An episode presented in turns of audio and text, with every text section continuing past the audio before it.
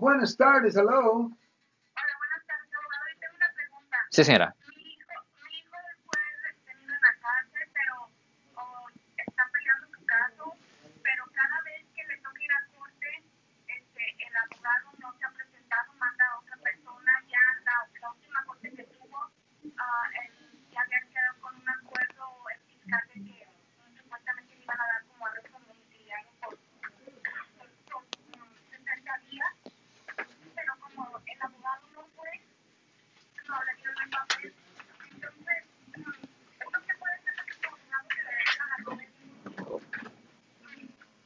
puntual?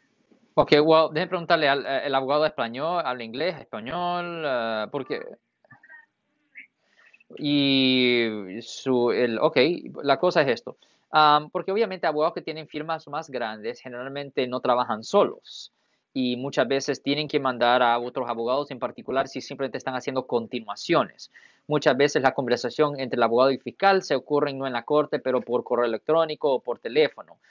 Pero con respecto a si hay un problema con la, la barrera de idioma, ah, es buena idea buscar un abogado penalista que tiene su práctica aquí en el área de la Bahía, si el caso del área de la Bahía, que hable español.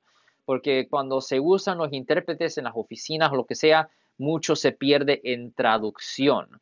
Porque aparte del idioma, también hay cosas culturales que a veces no traducen bien en inglés versus español. So, eso siempre se pierde. So, definitivamente, yo siempre recomiendo en estas situaciones que si usted no, si el inglés no es su primer idioma, que siempre contraten a un abogado penalista que tiene su práctica aquí en el área de la Bahía, que español, que puede hablar el español, porque si no puede hablar español o si lo habla como hello, mi nombre es John, eh, eh, el problema es que van a perder mucho. So, definitivamente llamen a un abogado penalista que tiene su práctica aquí, que hable español.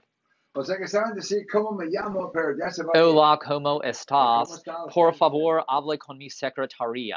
I mean, I mean, no, lo- I mean, no, eh, eh, no, es porque lo, eh, lo he escuchado, lo he escuchado varias veces eh, y es, es, like, ah, es horroroso. Prefiero que hable, le entiendo, le entendiera mejor si hablara chino. Bueno, damas y caballeros, la dama. Si les gustó este video, suscríbanse a este canal, aprieten el botón para suscribirse y si quieren notificación de otros videos en el futuro, toquen la campana para obtener notificaciones.